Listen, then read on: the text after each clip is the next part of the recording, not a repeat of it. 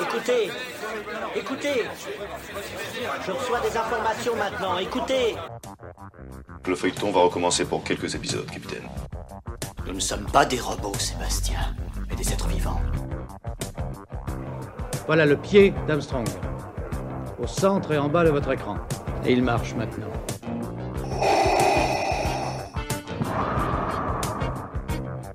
On peut dire aujourd'hui que la science-fiction est bel et bien partout.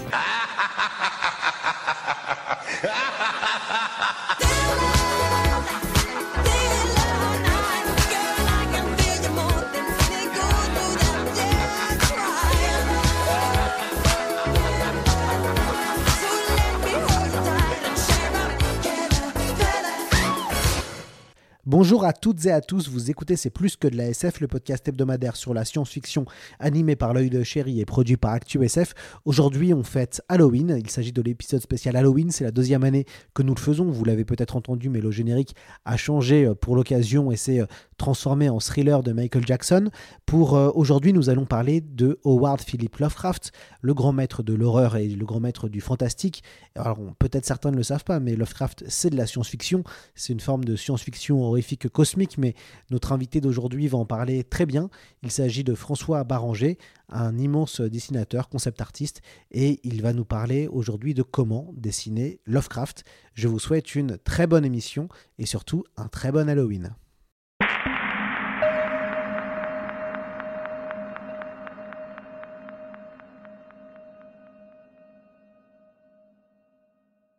François Baranger, bonjour à vous et bienvenue dans C'est plus que de la SF. Bonjour Lloyd.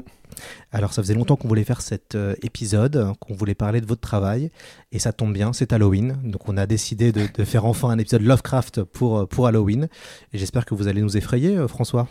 Oh, je sais pas. C'est pas trop dans mes habitudes de faire peur aux gens. J'essaie d'être avenant malgré les dessins que j'ai faits. Alors François, vous êtes auteur, concept designer, vous avez travaillé dans, dans, le cinéma pendant de longues années et surtout vous êtes... Euh, vous avez commencé une tâche épique qui est euh, d'illustrer euh, les nouvelles de Lovecraft dans de très beaux livres publiés aux éditions Brajlon. Vous avez fait déjà trois ouvrages on va, on va, un peu tricher, quatre ouvrages. Euh, L'appel de Cthulhu, Les montagnes hallucinées en deux tomes, et euh, plus récemment L'abomination euh, de Norwich, qui vient tout juste de sortir. Absolument. vous avez, alors moi, ma première question, elle va être finalement assez simple. Est-ce que on peut faire peur avec des dessins et en illustrant Lovecraft, François Baranger bah, je ferai la même réponse que la boutade que je viens de faire. En fait, moi, mon objectif en faisant ces livres, c'est pas tellement de faire peur. J'ai jamais tellement compris d'ailleurs cette, euh, cette façon de voir Lovecraft, le, par exemple le fait de le classer dans l'horreur. Euh, moi, c'est un problème que j'ai toujours eu avec la dénomination horreur, la catégorie horreur en français. Euh, ce qui n'est pas le cas chez les anglo-saxons.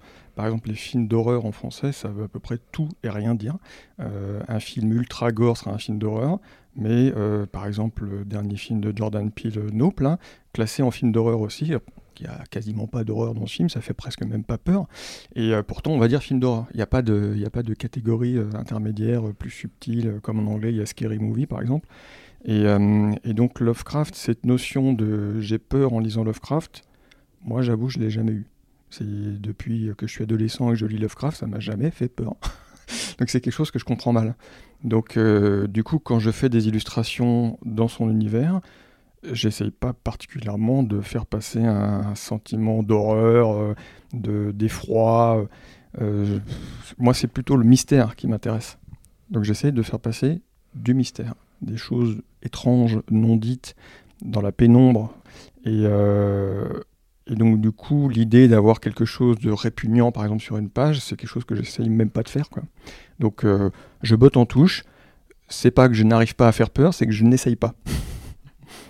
On va revenir un petit peu, on va remonter le temps. On aime bien euh, faire ça sur le, début de ce projet-là, euh, sur donc votre premier livre qui était l'appel de Cthulhu. À quel moment vous avez euh, décidé de vouloir illustrer les nouvelles de Lovecraft et comment ça s'est fait? J'ai cru comprendre que ça avait été comme un, chemin de croix pour arriver à, signer un, ouvrage qui maintenant vous en avez vendu à peu près 35 à 45 à 40 000 exemplaires.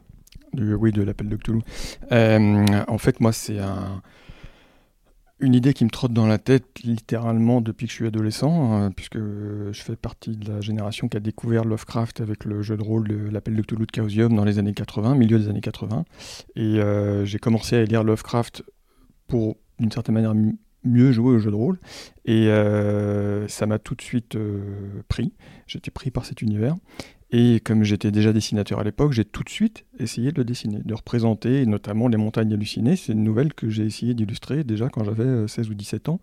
Euh, et, j'étais horriblement frustré parce que mon niveau euh, de dessin de l'époque ne me permettait pas de faire ce que j'avais en tête, donc j'arrêtais très très vite. Et après, mon parcours professionnel m'a emmené vers des horizons divers et j'ai toujours gardé ça présent dans un coin de ma tête. L'idée de de représenter Lovecraft à ma manière. C'est-à-dire, les... moi, quand je lis Lovecraft, j'ai des images assez nettes qui euh, se forment dans mon esprit. Je vois bien comment. Euh, euh, j'ai une idée nette de comment je vois les choses qui sont décrites chez Lovecraft.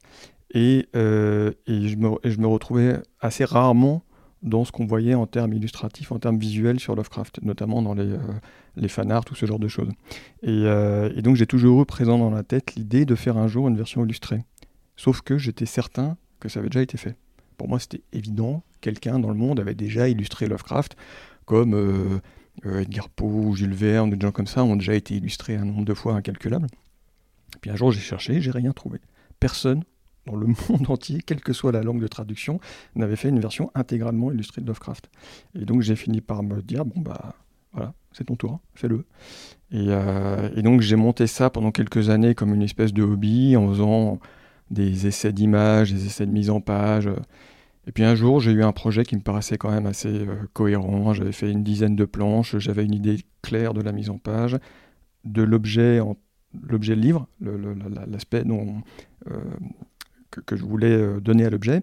Et, et là, j'ai commencé à démarcher des éditeurs. Alors, je ne vais pas dire que ça a été un chemin de croix parce que finalement, j'ai trouvé assez vite, mais c'est vrai que les premiers ont refusé. Les premiers, c'était des éditeurs de BD. Euh, pour moi, ça me paraissait logique d'aller vers des éditeurs de BD qui, euh, à chaque fois, les directeurs de collection étaient super emballés, et à chaque fois, ça calait au niveau du, euh, comité éditorial, où, en gros, les commerciaux avançaient toujours le même argument, qui est Lovecraft, c'est un marché de niche. Voilà. C'est cette espèce de vieille rengaine que moi, j'ai toujours entendu sur Lovecraft, y compris à l'époque où j'étais plus jeune, où j'avais vaguement commencé une carrière de réalisateur de films d'animation, et où j'essayais déjà de vendre l'idée d'adapter certaines nouvelles de Lovecraft. Euh, et, on me faisait tout le temps la même réponse. C'est un truc de geek, ça intéresse personne. Et donc là, ça a été exactement la même chose. Euh, et pourtant, le projet était déjà abouti, hein, il était déjà très proche de la forme finale telle que l'appel de Toulouse est sorti, jusqu'au moment où j'ai montré ça à Stéphane Marsan, Stéphane Marsan pardon, chez euh, qui lui a été tout de suite convaincu du potentiel et on l'a publié quasiment tel quel. il m'a laissé carte blanche pour faire le livre que j'avais en tête. Alors, vous, avez, euh, avant de commencer sur Lovecraft, vous avez, vous, une carrière dans le monde du cinéma. Vous avez euh, fait du concept design. Ça veut dire que bah, vous allez vous-même expliquer c'est quoi le concept design, euh, François? Alors, le, concept art, c'est, pour faire très simple, c'est l'illustration appliquée au cinéma ou aux jeux vidéo. Et donc, en gros, ça consiste à imaginer l'aspect visuel de tel jeu ou tel film avant même que euh, la moindre image a été tournée ou produite, donc en général au stade du scénario. Et donc c'est euh, particulièrement utilisé dans le monde de l'imaginaire, c'est-à-dire pour les films de science-fiction, euh, fantasy, fantastique, etc., y compris pour les jeux, alors que forcément pour les films plus réalistes, les films contemporains, il y en a assez peu besoin, sauf peut-être certaines scènes plus complexes, des scènes d'action. Et donc on, on fait appel au concept artiste, en principe au stade de l'écriture du scénario et de la recherche de financement, euh, donc dans ce qu'on appelle une pré-production, la production étant le moment du tournage proprement dit, la pré-production c'est tout ce qui se passe avant le tournage. Et donc là, on est chargé d'imaginer, euh, suivant les sujets des films ou des jeux, les euh, décors, les créatures, les props, le caractère design, c'est-à-dire les costumes, ce genre de choses. Et donc ça peut recouvrir beaucoup de réalités euh, très variées. Hein. le concept art, c'est vraiment un domaine qui est très très très varié. Et euh, d'un projet à l'autre, ça peut être passionnant ou ça peut être assez pénible suivant euh, la personnalité du réalisateur ou, du, comment on appelle ça, du creative designer en jeu vidéo, ce genre de choses. Moi, ma question, c'était finalement, quel film, sur quel projet cela vous a nourri au niveau de votre imaginaire pour ensuite faire du Lovecraft? Oh, je sais pas s'il y a un projet en particulier qui m'a nourri euh, visuellement. Je parle de, donc de projets sur lesquels j'aurais travaillé comme concept artiste. Je dirais plutôt que c'est c'est pas en termes créatifs que c'est plutôt en termes techniques que euh, de technique artistique pure et dure que mon parcours de concept artiste m'a amené naturellement à produire les livres de Lovecraft tels qu'ils sont aujourd'hui. C'est-à-dire que très souvent, les films ou les jeux sur lesquels j'ai été amené à travailler avaient beaucoup de scènes supposément spectaculaires. Et donc, c'est quelque chose qu'on demande, que les réalisateurs demandent. Euh, il faut en gros que ce soit impressionnant. Voilà. Et donc, bah, forcément, euh, quand on est amené à faire une créature de 150 mètres de haut qui euh, saute dans les flots pendant une tempête à la poursuite d'un bateau, avec en arrière-plan une cité engloutie qui vient juste de ressortir, de ressurgir des flots, Bon, bah, du coup, si ça fait 15 euh, ans qu'on se euh, casse le dos à faire des images les plus spectaculaires possibles, on a un petit peu de bagage technique qui peut aider à rendre ça encore plus spectaculaire.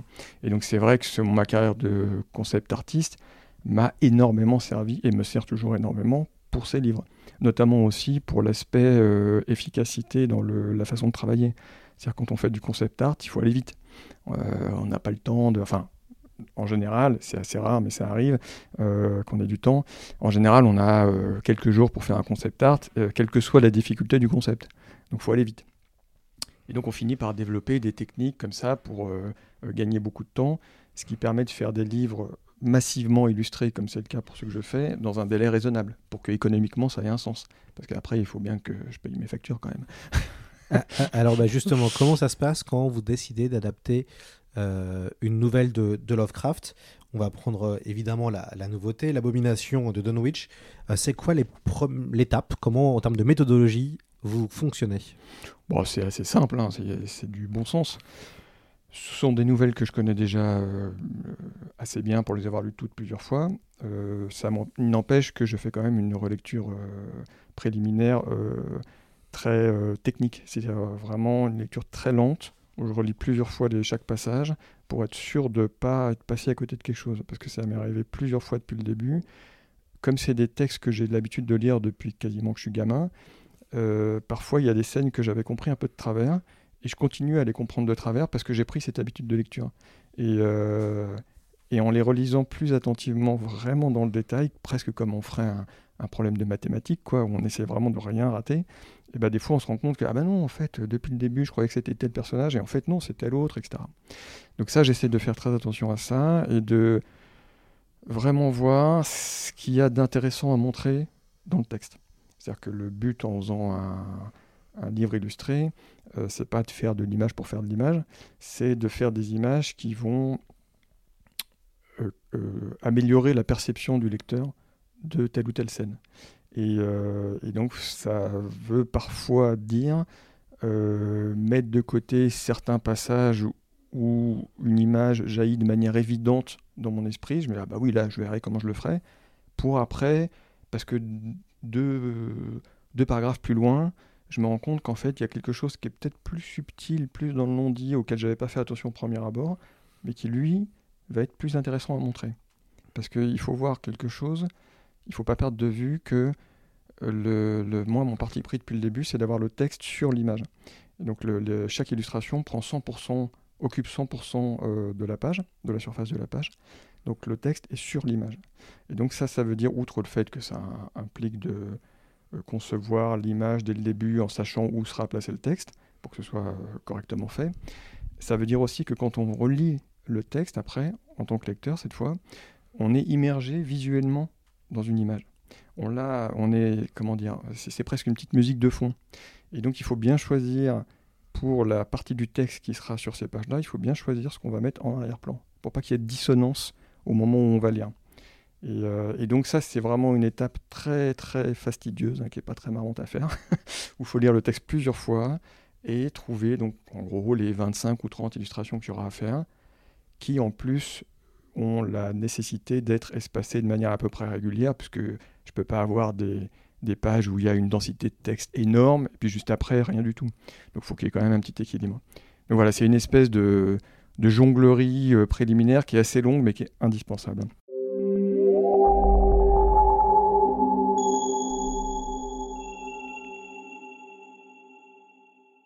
Ce qui n'est pas forcément évident quand on sort l'abomination de Dunwich, c'est que vous avez fait déjà les deux grands textes de Lovecraft connus par tout le monde, plus ou moins, ou des gens qui gravitent autour, qui sont L'Appel de Cthulhu et Les Montagnes Hallucinées. Une fois passé, on va dire, ces deux euh, chefs-d'œuvre du fantastique, il y a le reste, qui est bien, qui est même très bien d'ailleurs, mais qui est moins connu au niveau du grand public. Est-ce que ça a été, un, on va dire, un peu plus de challenge pour vous de dessiner ce- cet album, sachant qu'il y a moins de séquences grandiloquentes ou euh, symboliques hyper fortes comme donc Toulouse et les montagnes hallucinées, qu'on est vraiment dans un récit beaucoup plus intimiste et beaucoup moins, euh, on va dire, euh, voilà, grandiose que les deux autres. Comment ça s'est passé ce travail sur, euh, sur Dunwich Oui, oui, là, c'est exactement le cœur du problème. J'ai mangé mon pain blanc, comme on dit, avec l'appel de Cthulhu et les montagnes hallucinées, puisque c'était les deux nouvelles les plus connues, euh, les plus sexy, les plus spectaculaires, et donc pour moi les plus fun à illustrer. Euh, on va pas se mentir, c'est pour faire ces deux nouvelles-là que j'ai commencé euh, cette série. C'est parce que j'avais envie de les faire. J'avais même envie de faire d'abord les montagnes hallucinées, mais comme le projet était plus... Enfin, c'est le double de l'appel de Cthulhu, du coup, je me suis dit, je vais peut-être quand même être plus raisonnable et commencer avec un projet moins ambitieux. Mais euh, du coup, c'est vrai que même si un, livre comme par exemple Les montagnes hallucinées, c'est très difficile à faire parce qu'il y a cette espèce de cité complètement folle euh, qui est simplement décrite chez Lovecraft, qui est même décrite de manière un peu imprécise, disons, euh, qu'il faut entièrement imaginer de A à Z et représenter sur des dizaines de planches. Euh, c'est un très gros challenge, ça a été très difficile à faire, mais en même temps j'étais très motivé, parce que c'est presque pour ça que je venais. J'avais envie de la faire cette cité. Quelque chose comme L'abomination de Dunwich ou Le cauchemar d'Innsmouth, qui sont les deux autres nouvelles les plus connues, après ces deux-là, c'est complètement différent, parce que là pour le coup on sort complètement du registre épique, et on rentre dans ce que euh, je crois les spécialistes de Lovecraft appellent le régionalisme cosmique, je crois, euh, qui est en gros la partie de l'œuvre de Lovecraft qui se situe là où il vivait, en Nouvelle-Angleterre. Et euh, oui, donc il va se baser sur des coins euh, plutôt réalistes, euh, des, personnages de l'époque tels qu'on pouvait en croiser, et instiller son sens du fantastique et du récit mystérieux dans cet univers-là. Et donc forcément, pour quelqu'un comme moi, qui, comme je viens de le dire il y a quelques minutes à peine, a, mis toute son énergie depuis 15 ans à représenter des choses épiques et spectaculaires, euh, tout à coup de voir dessiner des fermes avec des vaches dans un enclos, euh, c'est très compliqué. Euh, C'est clair que ça a été vraiment presque de, des moments de doute pour moi sur Dunwich, où je me disais, est-ce que je vais y arriver quoi? Tout simplement, est-ce que je vais y arriver à faire des images sexy, intéressantes et plaisante, parce qu'il faut que ça plaise quand même pour euh, que ça ait un intérêt à acheter, euh, sur un tel sujet.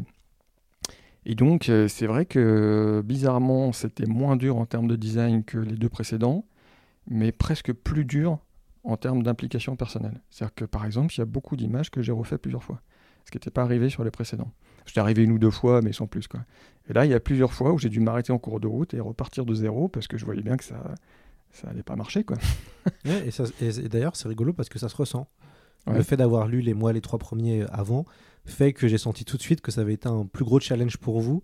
Et c'est d'autant plus intéressant. Euh, finalement, on se dit bah, comment faire euh, pour, euh, pour, en tout cas, impressionner quand même le lecteur, parce qu'il y a toujours aussi cette envie d'impressionner le sûr. lecteur. Bien sûr.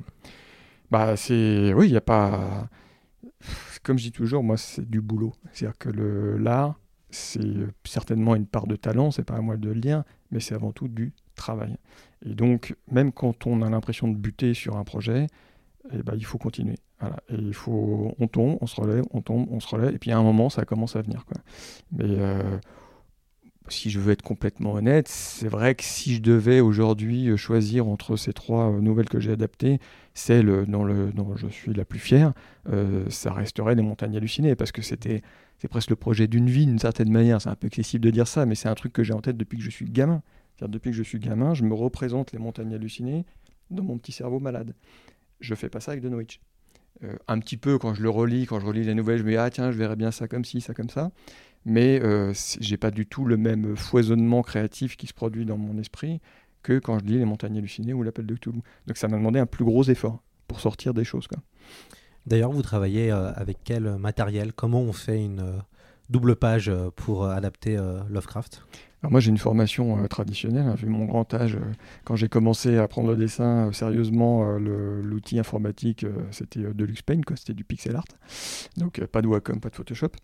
Et, en fait je suis passé progressivement au numérique, et pour des, domaines professionnels comme le concept art, le numérique c'est obligatoire.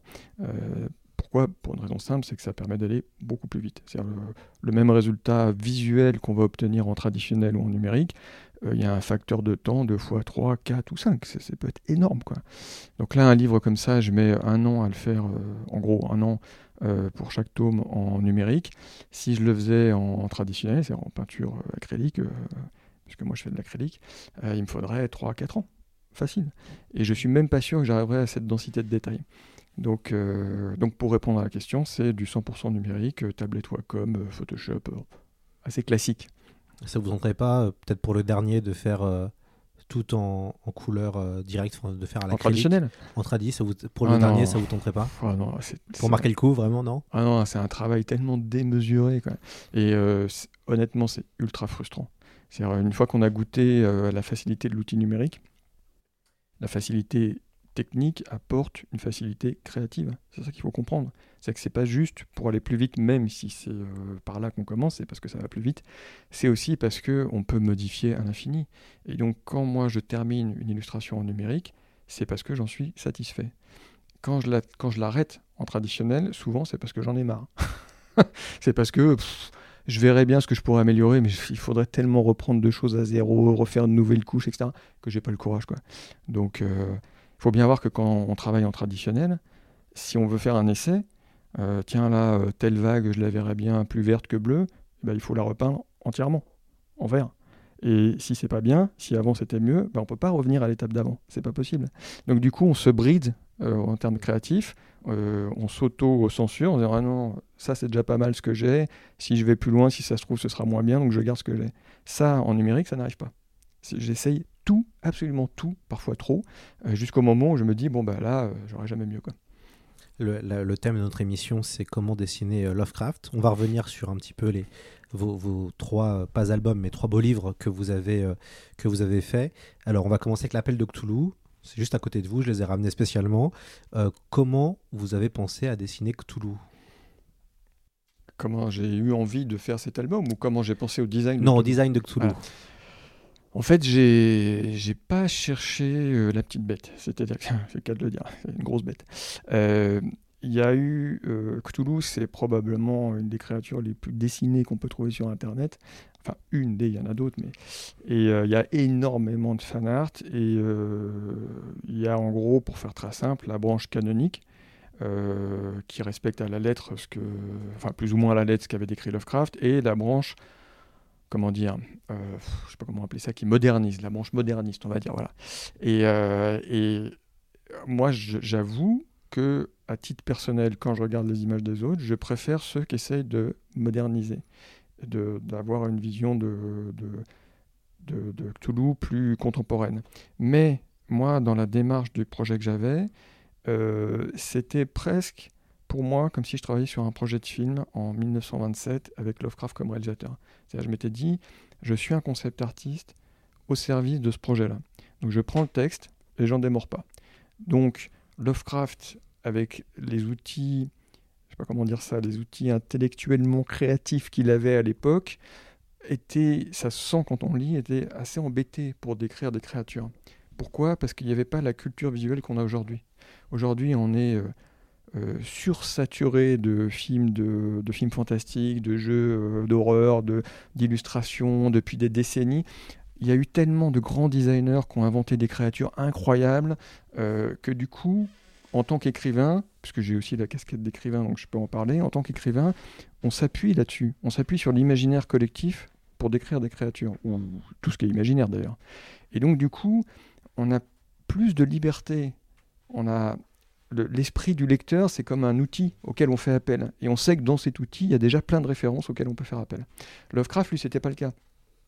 Le cinéma fantastique, l'illustration euh, fantastique de cette époque-là est évidemment beaucoup moins riche qu'aujourd'hui. Et donc, du coup, quand il décrit la créature, il est un peu coincé aux entournures. Euh, et donc, euh, bah, Cthulhu, c'est un géant humanoïde avec des ailes de chauve-souris et une tête de pieuvre. Les profonds, c'est des, euh, corps d'hommes avec des têtes de crapauds. Et il est souvent obligé de faire appel au bestiaire animal pour essayer de faire comprendre ce qu'il veut dire. Et euh, il y a un petit côté presque un peu naïf qu'on ferait plus aujourd'hui. C'est pour ça que moi j'aime bien, en tant que spectateur du travail des autres, j'aime bien la vision moderniste où on fait un Cthulhu comme on le ferait euh, aujourd'hui, si c'était pas Cthulhu, comme on inventerait une créature aujourd'hui. Mais à l'inverse, pour illustrer Lovecraft dans le texte, parce qu'il faut jamais perdre de vue que moi, sur mes images, il y a le texte, je voulais pas aller trop loin dans la modernisation. Donc par exemple, on voit souvent des Cthulhu avec euh, six yeux. C'est un truc qu'on voit hyper souvent ça. Et qui est hyper sympa, moi j'adore, ça a vachement de gueule. Mais c'est pas ce que dit Lovecraft. Et donc bah du coup, moi je lui ai fait une tête de pieuvre sur un d'homme avec des ailes de chauve-souris. Ah, Il y a des petites... euh, comment dire... euh, des petits arrangements que je fais avec ce qui est vraiment une pieuvre, etc. Mais j'ai essayé d'être le plus canonique possible. Pareil, euh, même question avec euh, la cité de Cthulhu, euh, R'lyeh. Alors je sais pas si je, Ah, moi je dis Erlier, mais Ah, tout- toutes les écoles sont admises. Ouais, c'est- ouais, pas forcément évident. C'est la fameuse cité nécropole hein, de, Ouais. de Cthulhu. Absolument. Euh, pareil, comment vous vous êtes euh, posé la question de la, de la représenter? Alors là, c'est déjà un peu différent parce que pour le coup, il la décrit quasiment pas. Et donc, on est un peu plus libre. Et moi, euh, au fil de mes lectures, depuis que je suis gamin, j'ai toujours imaginé un truc bordélique. C'est un, entassement d'architecture baroque, euh, euh, toute de travioles, euh, puisqu'il nous parle de géométrie non euclidienne, d'angles impossibles, etc. On ne sait pas très bien qui a construit cette cité quand on s'en tient à la lecture de la nouvelle en tout cas. Euh, on ne sait pas d'où elle vient, de quand elle date, c'est pas très clair tout ça, donc du coup il y a quand même une assez grande marge créative. Donc du coup moi je suis parti sur un truc complètement euh, euh, fou au sens exact du terme. Il n'y a pas de logique, il n'y a pas de structure. Tout ce que je voulais c'est que, ça ait l'air sauvage. Je voulais pas que ça ait l'air de quelque chose, parce que je savais que j'allais faire les montagnes hallucinées derrière, et que là ça allait être très différent. L'approche sur, là on va peut-être y venir après, l'approche sur la cité des, des anciens en Antarctique. Et donc, du coup, je me suis vraiment euh, euh, fixé comme ligne d'avoir quelque chose d'assez sauvage, d'assez tribal, avec euh, des motifs qui vont rappeler la mer, les crustacés, etc. Enfin bon, ça paraît assez logique. Ce qui n'est pas d'ailleurs logique du point de vue de ce qu'est la créature, puisque Cthulhu n'est pas un dieu de la mer. C'est une créature qui vient des étoiles et qui est piégée sous la mer, si on suit la cosmogonie Lovecraftienne. Mais c'est vrai que dans l'esprit des gens, c'est quand même la créature de la mer. Elle a quand même une tête de pieuvre, quoi. Moi, une de mes illustrations préférées euh, de l'ensemble hein, de, de vos, de vos ouvrages, euh, c'est celle où les policiers, je vais vous la montrer, où les policiers avancent dans les euh, fourrés euh, pour aller récupérer, enfin, pour, qui traquent les membres de la secte de Cthulhu. Absolument. Euh, je trouve que c'est une illustration assez incroyable. Moi, c'est ma préférée euh, parce que elle, elle dégage, euh, elle dégage. Moi, ce qui me plaît le plus dans la nouvelle de l'appel de Cthulhu, c'est toute la partie autour du culte de Cthulhu que je trouve vraiment fascinant. C'est ça qui me fascine le plus dans. Lovecraft. Et puis, il y a un côté film noir euh, qui est génial dans, ce, dans cette illustration. Peut-être un petit mot sur, sur cette euh, illustration. Bah, en fait, c'est euh, c'est vrai que c'est un des deux aspects qui, qui me, moi, m'emballe particulièrement chez Lovecraft. C'est d'un côté le- le- le- l'horreur cosmique euh, qui, qui dépasse l'entendement. euh, la moindre vision d'un grand ancien, ça rend fou. Et la belle époque, c'est-à-dire le, côté début du 20e, voire fin du 19e, puisque chez Lovecraft, on a presque l'impression d'avoir affaire à un écrivain de la fin du 19e que du début du 20e. Et, euh, enfin, parfois, disons. Et donc, du coup, ce, côté euh, film noir, chez moi, il est euh, totalement assumé, même si on est quand même avant le film noir. Moi, j'adore ça, cet univers-là, j'adore ça. Et euh, pourtant, je suis un fan de SF, j'adore le futurisme et tout ça, je connais par cœur, j'adore ça.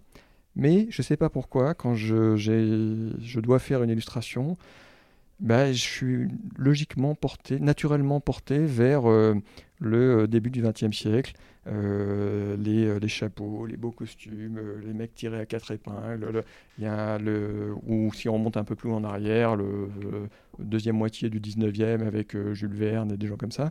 C'est, vraiment un univers qui visuellement me parle énormément. Et, du coup, chez Lovecraft, eh ben, j'ai réuni les deux. C'est parfait, puisque Lovecraft, c'est quasiment de la SF, puisqu'on parle de- d'extraterrestres, hein, littéralement. C'est pas, il n'est pas question de démons, de sorciers. Non, ce sont des extraterrestres qui viennent sur Terre. Et ça se passe à la belle époque. Et donc, c'est vrai que sur une image comme celle-ci, peut-être que moi, mon envie naturelle de faire ce genre d'image, et bah, du coup, tu l'as ressenti et c'est pour ça que cette image te plaît en particulier, c'est parce que ça m'éclate. faire un type avec un Stetson, même si j'ai un peu abusé parce que la nouvelle est un peu, un peu trop. Là, la, la, scène qui est décrite, comme c'est un flashback, ça se passe dans les années 10, donc il n'y a pas de Stetson dans les années 10. Le, le commissaire Legras, qui est au premier plan de l'image, il devrait avoir un chapeau melon plutôt. Mais moi, le Stetson. Euh, qui euh, met une grosse barre d'ombre sur les yeux, qui cache le regard, ça m'éclate. Je trouve ça génial visuellement. Donc j'avais, j'avais envie de faire cette image comme ça, avec un clin d'œil vraiment à l'imagerie euh, du film noir. Quoi. On passe ensuite aux montagnes hallucinées, donc autre récit culte de Lovecraft, qui est dominé par la cité des anciens. Euh, on va dire l'aventure se, situe dans cette mystérieuse cité qui a été un véritable défi visuel à représenter. Vous nous l'avez dit, et ce qui est assez sublime, quand, on lit Les montagnes hallucinées. Euh, comment ça s'est fait pour euh, visualiser euh, et pour imaginer une immensité, sachant qu'il y a quand même pas mal de pages dessus hein. ouais, bah ça c'était vraiment ça c'était très compliqué. ça a demandé beaucoup beaucoup de travail préparatoire. moi c'est clairement en fait si souvent on me demande quelle est ma nouvelle préférée je réponds toujours qu'il y a deux euh, nouvelles préférées. Celle d'un point de vue littéraire, ça va être la qualité poétique du texte, c'est euh, la couleur tombée du ciel. Mais celle qui m'éclate le plus, en tant que, geek euh, qui applaudit sur son siège devant une scène géniale au cinéma, c'est les montagnes hallucinées. Pourquoi? Parce qu'il y a, en gros, il y a trois parties, pour faire très simple, dans, dans ce récit qui est un des plus longs de Lovecraft. Il y a la première moitié qui est elle-même divisée en deux, et donc le premier quart, la première moitié de la première moitié, c'est euh, un récit à la The Thing. Euh, moi, The Thing, je pense que tu ne seras pas surpris si je te dis que c'est mon film, c'est un de mes films préférés. Vous êtes d'ailleurs avec un t-shirt Carpenter. Hein, oui, bah voilà, c'est pas fait exprès. mais et, euh, et donc, c'est ce premier quart à la The Thing, euh, où on est dans le, mystère absolu. Moi, c'est le type de récit que j'adore. Euh, J'ai même inventé un nom pour ça. Au cinéma, par exemple, il y a le Wooden It, pour les films à la Agatha Christie, où on cherche le, le, le coupable. Euh, moi, ce genre de film à la The Thing, pour moi, c'est les films qu'est-ce qui s'est passé ici? C'est-à-dire que c'est des gens qui arrivent quelque part où tout le monde s'est fait tuer, on ne sait pas pourquoi, il faut trouver pourquoi, et en général, il y a un monstre caché quelque part. Bon. Euh, et ce style de récit, moi, j'adore ça, euh, même si on est souvent déçu par la fin. Et donc, le premier quart des montagnes hallucinées, c'est exactement ça. C'est-à-dire que là, vraiment, on voit l'influence de cette partie du récit sur le film de Carpenter, qui littéralement, même s'il est adapté d'un autre livre, c'est littéralement une adaptation des montagnes hallucinées. Il n'y a que la fin qui change, quand haut. Ensuite, on a la deuxième partie de la première moitié, où euh, donc on découvre euh, la cité des anciens, euh, on la découvre en surface. Donc pour ceux qui ne l'ont pas lu, c'est une, une cité titanesque qui fait de mémoire, je crois, 80 km sur 80 km, qui est située sur un haut plateau en Antarctique, donc un endroit à l'époque complètement inaccessible, qui est encore terra incognita, et donc une, une, gigantesque cité qui a je ne sais plus combien de millions d'années, qui est quasiment entièrement prise sous la glace. Et donc on, découvre ça dans, la deuxième moitié par d'abord une traversée euh, de la cité euh, par avion, donc avec des, vues aériennes, et puis ensuite euh, les deux personnages qui vont être les, deux seuls protagonistes du récit jusqu'à la fin descendent d'avion et traversent la cité jusqu'à trouver à pied jusqu'à trouver un endroit où rentrer sous la cité. Et donc là c'est la fin du premier tome. Et donc toute cette partie en aérien au grand jour c'était un, travail de design en soi. Et toute la deuxième moitié du livre, qui elle se passe quasiment intégralement sous terre, dans la partie souterraine, c'était un deuxième travail de design. Donc pour faire rapide, euh, l'idée c'est quoi? C'est que c'est une race extraterrestre très évoluée, pas des, pas des monstres euh, bave aux lèvres dégénérés. Non, ce sont, c'est une race évoluée, civilisée, qui a construit cette cité il y a des millions d'années. Et donc il faut qu'on sente ça. C'est assez paradoxal parce que c'est une cité décrite par Lovecraft comme étant en pierre. Donc c'est pas du béton, c'est pas du métal, c'est pas des matériaux modernes, non, c'est de la pierre. C'est même parfois presque naïf parce qu'il parle de volets, de portes en bois, bon, des choses qui font pas très futuristes. Mais euh, c'est une cité donc en ruine et en pierre qui a des millions d'années, mais dont on doit sentir qu'elle a été construite par des extraterrestres, en tout cas des, choses qui ne sont pas humaines euh, et qui étaient plutôt évoluées. Et donc ça, c'est tout un défi en termes de design pour que ça se sente. Et euh, euh, par exemple, quand on, on, est un illustrateur et que ça fait des décennies euh, qu'on se nourrit d'influences diverses et variées, qu'on passe son temps à regarder ce qui a été fait à toutes les époques de l'art, et qu'un jour on te demande de faire des ruines, bah, tu vas être influencé par euh, des ruines euh, romaines, grecques, euh, babyloniennes, égyptiennes, tout ce que tu veux, ça va devenir, tout ça va se mélanger dans ta tête et va parfois accoucher de choses plus ou moins sympathiques pour faire par exemple de la fantaisie. Mais là, c'est pas possible, puisque c'est anté-humain. Donc, tout ce qui a été construit dans cette cité, l'humain n'existait pas par définition, et donc il faut qu'il n'y pas le moindre détail qui rappelle l'architecture humaine. Il ne peut pas y avoir un chapiteau de colonne qui fasse penser à, euh, une colonne lotiforme égyptienne. Il ne peut pas y avoir une frise qui fasse penser à un temple grec. Euh, surtout pas. C'est le moindre euh, écart de ce côté-là, ce serait ridicule. Et donc ça, ça a été vraiment un gros travail pour moi pour éviter tous ces écueils. Et donc ça, c'est la partie en surface. Mais honnêtement, c'est vraiment le meilleur moment de mes 4 ou 5 années qui viennent de s'écouler sur Lovecraft, c'est ça. C'est la, cité en surface, je me suis éclaté. C'est vraiment génial pour moi à faire. Et après, la partie souterraine, c'est un défi complètement différent parce que là, je me suis heurté au problème récurrent quand on veut adapter visuellement un ouvrage littéraire, qui est que Lovecraft peut se permettre de passer la moitié de son récit, donc je sais plus, 200 ou 250 pages sous terre, sans que ça pose problème. Mais moi, je peux pas ça. Parce que au bout d'un moment, des mecs dans des couloirs noirs avec des lampes de poche, 30 euh, fois de suite, c'est chiant. Donc il a fallu déployer des ruses pas possibles pour trouver des façons d'éclairer les scènes, des cadrages. Ça, ça a été vraiment un travail un peu plus rébarbatif tout de suite, pour que ce soit pas trop répétitif en gros. Quoi. Et, euh, dernier point, je terminerai là-dessus, il, a fallu faire très attention parce que c'est assez net quand il le décrit lui tout ce qui est en haut, c'est juste sous la surface, c'est très euh, élaboré, très euh, civilisé. Euh, et plus ils descendent, plus ils remontent en arrière dans le temps en fait. Et plus ils arrivent dans des parties moins élaborées et plus barbares. Et ça doit se sentir dans l'architecture. Et jusqu'au moment où ils arrivent tout au fond, où là ils trouvent ce qu'on ne doit pas nommer.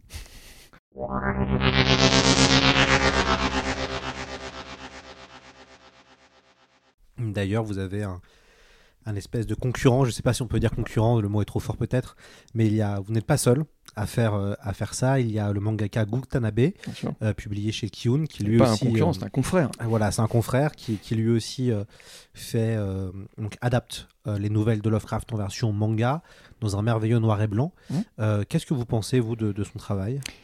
Bah justement, moi je pense qu'on n'est pas du tout concurrents. D'ailleurs, on communique un peu sur Internet, lui et moi. Et euh, c'est euh, une, autre, approche de l'illustration de Lovecraft. Ce qui est drôle, c'est que fondamentalement, on s'y est mis à peu près en même temps, puisque ni moi ni lui n'étions publiés quand on a commencé à travailler sur nos projets respectifs. Euh, et moi, j'ai découvert. Je crois que j'avais pas encore publié L'Appel de Cthulhu. J'étais sur le point de le faire quand j'ai découvert son, sa version du Molos donc de Lovecraft en, manga. Euh, c'est Christophe Gans qui me l'a trouvé. Qui, euh, on travaillait à l'époque sur euh, Corto Maltese, je crois. Et donc je lui montrais, parce que lui aussi c'est un dingue de Lovecraft, hein, comme toujours, on est tous des geeks. Et donc je lui montrais au fur et à mesure ce que je faisais sur Cthulhu, et ça l'éclatait bien. Et donc un jour il a vu passer un article sur, dans je ne sais plus quelle revue américaine sur euh, le, travail du Molos, euh, de le Gutanabe sur le Molos qui était publié, qui venait de sortir chez Dark Horse Comics. Et euh, du coup, dès que j'ai vu ça, je l'ai commandé sur Internet. J'ai trouvé ça super. En plus, c'est une de mes nouvelles préférées, le Molos. Et, donc, du coup, on a fait ça en parallèle. Alors, lui, il travaille beaucoup plus vite que moi. Je ne sais pas comment il fait pour sortir un tel rythme. C'est juste incroyable, mais vrai, quoi. Et, mais je trouve ça excellent. Euh, c'est pas du tout la même approche puisque lui c'est pas une, une version illustrée du texte. Lui c'est une adaptation comme on ferait pour un film. C'est-à-dire qu'il est obligé de prendre le texte, se l'approprier, le déstructurer, l'adapter à une narration de type BD ou manga en l'occurrence, et euh, tout en essayant de le respecter. Et c'est ça que je trouve bien dans sa démarche que j'ai vachement apprécié, c'est qu'il y a du respect. C'est-à-dire qu'il n'a pas cherché à le moderniser. Moi ça c'est un truc qui m'agace beaucoup quand on entend dire euh, tel film, telle œuvre euh, ou telle traduction, ça c'est un truc qu'on entend souvent, cherche à moderniser Lovecraft, mais quel intérêt de moderniser Lovecraft? Pourquoi vouloir le moderniser? Moi c'est justement l'époque qui me plaît chez Lovecraft. Et donc, euh, donc j'aime beaucoup son travail, alors j'évite de trop regarder pour pas être influencé. Donc le, le, seul que j'ai lu vraiment en entier, c'est Les Montagnes hallucinées après avoir fait les miennes. Et, euh, et l'autre, c'était quoi? C'est dans l'abîme du temps. Euh, parce que celui-là, c'est pas prévu que je le fasse, ou en tout cas pas avant très longtemps. Donc, euh, donc je l'ai lu. Et puis évidemment, son recueil du Molosse. Mais moi, je trouve ça vraiment super. Je, suis- je vais être honnête, je suis pas un dingue de manga de manière générale. C'est un- une culture que je connais pas très bien. C'est pas parce que je trouve ça sans intérêt, c'est juste parce que bon, on peut pas s'intéresser à tout. Et je trouve ça euh, relativement convaincant euh, tout ce qu'il fait. Graphiquement, je trouve ça hyper intéressant. Et lui, il a un parti pris qui est différent du mien. Moi, je suis dans vraiment le parti pris de montrer. Moi, je suis frontal. Et euh, même si parfois je fais du clair-obscur, je suggère, etc., n'empêche que quand il faut montrer, je montre. Et lui, c'est différent parce qu'on sent qu'il veut rester dans la suggestion. C'est-à-dire que Lovecraft, ça a cette réputation, que moi je trouve un peu à tort d'ailleurs, d'être dans la suggestion, de ne pas décrire franchement. Je trouve que c'est un peu une tarte à la crème, mais bon, je peux comprendre le raisonnement. Et euh, lui, il est vraiment dans cette démarche-là, avec son noir et blanc très chargé, avec des zones de noir très très fortes. Et, euh, et ça fonctionne très bien. C'est un autre registre. Voilà. Euh, autre, autre question, qu'est-ce que vous avez prévu de faire en termes de nouvelles adaptées? Euh, Est-ce que vous avez un peu un, chiffre en tête Euh, Est-ce que vous, savez où vous allez vous arrêter Est-ce que vous avez à un moment donné vous allez avoir envie de faire autre chose? Je pense qu'à un moment, je vais avoir envie de faire autre chose. ça, c'est inévitable. Et euh, j'ai pas envie d'en avoir marre. C'est-à-dire que si à un moment j'en ai marre, euh, forcément, ce que je ferai sera moins intéressant. Donc, pour être honnête, il n'y a pas une infinité de nouvelles que que je trouve illustrables. En, tout cas, avec mon style. Euh, Il y en a peut-être 7 ou 8. Euh, après, on va arriver euh, dans un registre où j'aurai pas grand-chose à montrer. Sans parler de celles qui ne sont absolument pas illustrables, comme par exemple la couleur tombée du ciel. Ça n'a aucun sens d'essayer de donner une chair visuelle à une histoire qui décrit une couleur qui n'existe pas. Ça, en termes littéraires, c'est très fort. Moi, quand je lis un texte dans lequel on me parle d'une couleur qui en plus est une créature, hein, donc euh, c'est un monstre quasiment, donc déjà l'idée est super, mais en plus c'est une couleur qui n'existe pas, ben, ça fait turbiner mon cerveau. Je me dis mais qu'est-ce que c'est qu'une couleur qui n'existe pas? À quoi ça ressemble? Bon bah c'est ça qui est amusant dans cette nouvelle, c'est de l'impossibilité à laquelle se heurte le cerveau d'imaginer une couleur qui n'existe pas. Juste c'est pas possible. Bon bah essayer de le faire en illustration, ce serait euh, euh, ridicule tout simplement, ça ne fonctionnera pas. Alors chez Gutanabe ça marche parce qu'il est en noir et blanc. Donc il n'y a, pas- ce problème-là. Mais euh, moi, je pourrais pas le faire. Donc il y a comme ça un certain nombre de nouvelles pour lesquelles il y a vraiment, euh, comment dire, euh, une incompatibilité avec le- l'exercice auquel je, m'adonne. Mais donc moi, il y en a peut-être trois ou quatre encore qui sont relativement évidentes, comme le cauchemar d'Innsmouth, le, le zut, dans l'abîme du temps, euh, je sais pas, celui qui chuchotait dans les ténèbres, ce genre de nouvelles, je pense qu'il y a quand même une matière à faire des choses euh, un peu euh, cinématographiques, parce que dans le fond c'est ça que je fais, moi c'est des images cinématographiques. Euh, sorti de là, euh, il y a un moment je serais obligé de m'arrêter, il faudra que je trouve un autre auteur euh, à martyriser.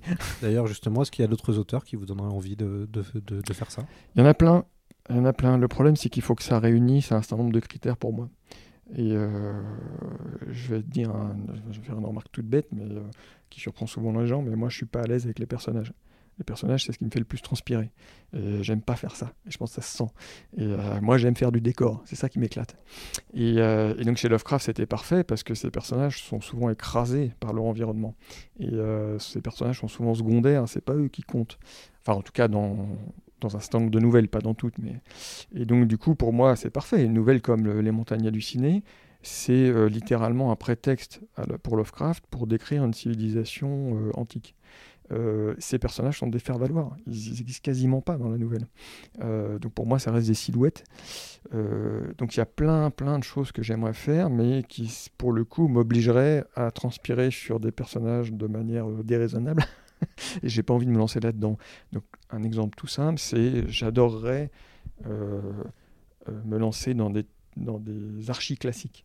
Euh, un archi classique, c'est euh, l'Iliade et l'Odyssée, c'est Paradis perdu, c'est la Jérusalem délivrée, c'est enfin les, immenses textes de l'imaginaire humain.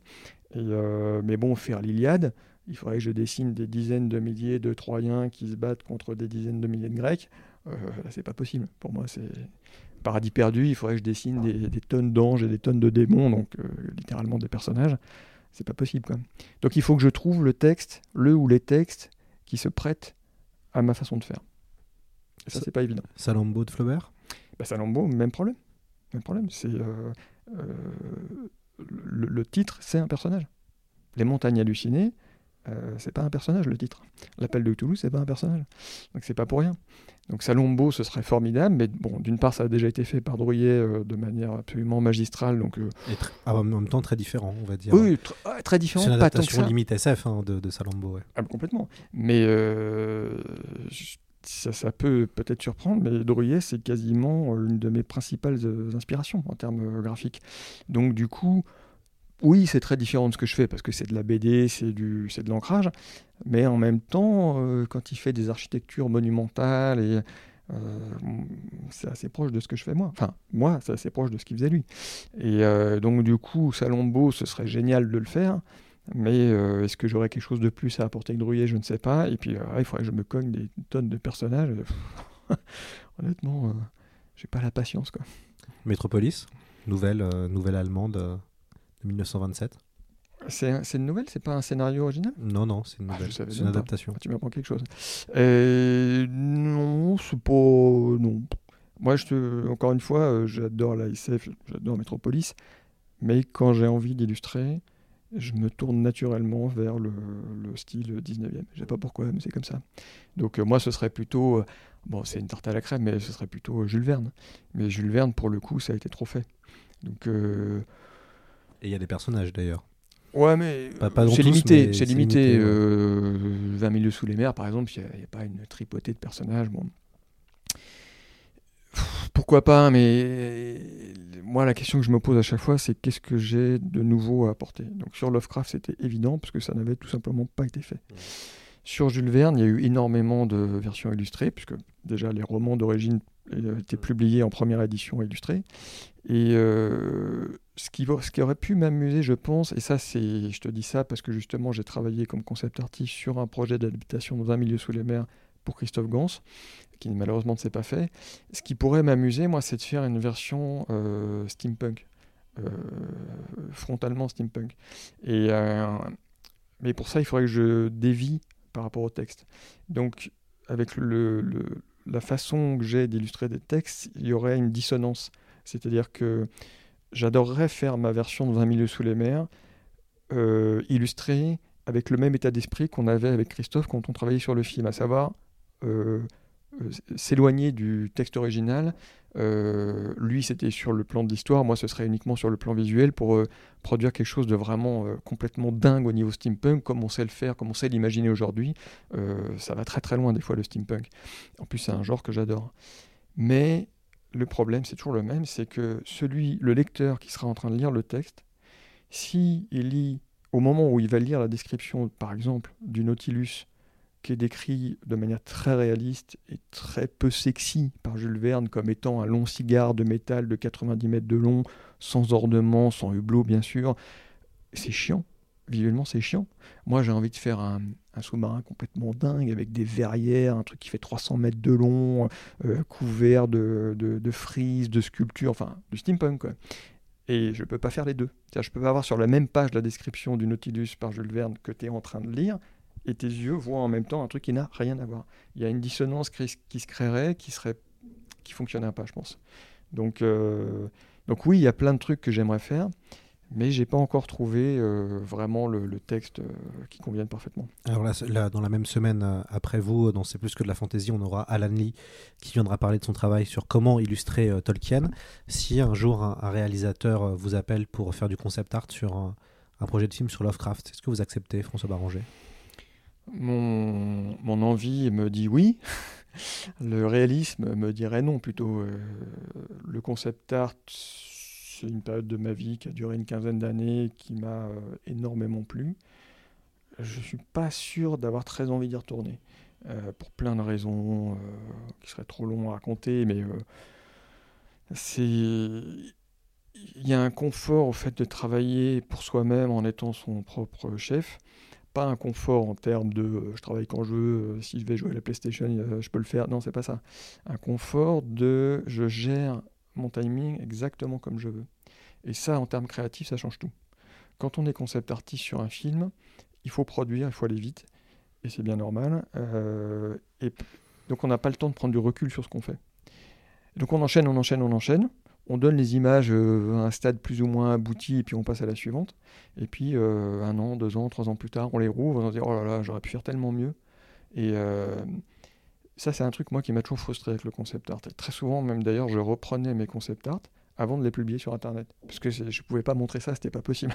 ça, me, ça me frustrait trop, quoi. Et donc, quand on travaille pour soi, c'est du coup complètement différent. Parce que quand je suis pas satisfait d'une de mes images, j'arrête je passe à une autre. Et puis, deux mois plus tard, je reprends l'image dont je sais qu'elle était inaboutie, et là, je vois tout de suite quel est le problème. Et du coup, je, vais à nouveau dans la bonne direction et je peux aller jusqu'au bout de mon idée créative. Et donc, ce confort-là, ce confort créatif, je vais être très frustré si je recommence du concept art de ne plus pouvoir l'avoir. Donc, il y a ça, et puis il y a le fait que ça prend beaucoup de temps. Un très gros film, une grosse production, c'est euh, un an minimum, parfois un an et demi, deux ans de prépa. moi, j'ai envie de produire des livres. Je suis aussi écrivain à côté, j'ai besoin de temps pour écrire mes romans. Euh, donc c'est vrai que c'est un dilemme parce que euh, c'est pas exclu qu'un jour euh, quelqu'un comme Guillermo del Toro ou, euh, du même genre se lance enfin dans une adaptation sérieuse de Lovecraft. vu que mes livres, j'ai la chance qu'ils aient été édités dans le monde entier, du coup je pense qu'ils circulent à peu près partout. Bon, bah, n'importe quel réalisateur qui se lancera sur un appel de Cthulhu ou des montagnes hallucinées, nécessairement à un moment donné, il y a des chances qu'il tombe sur un de mes livres, et donc peut-être qu'il m'appelle. Et c'est vrai que je me suis posé la question plusieurs fois, qu'est-ce que je fais? eh ben, j'ai pas la réponse.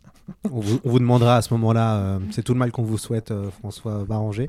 Un grand merci d'être venu sur C'est plus que de la SF, ça faisait plaisir de vous avoir.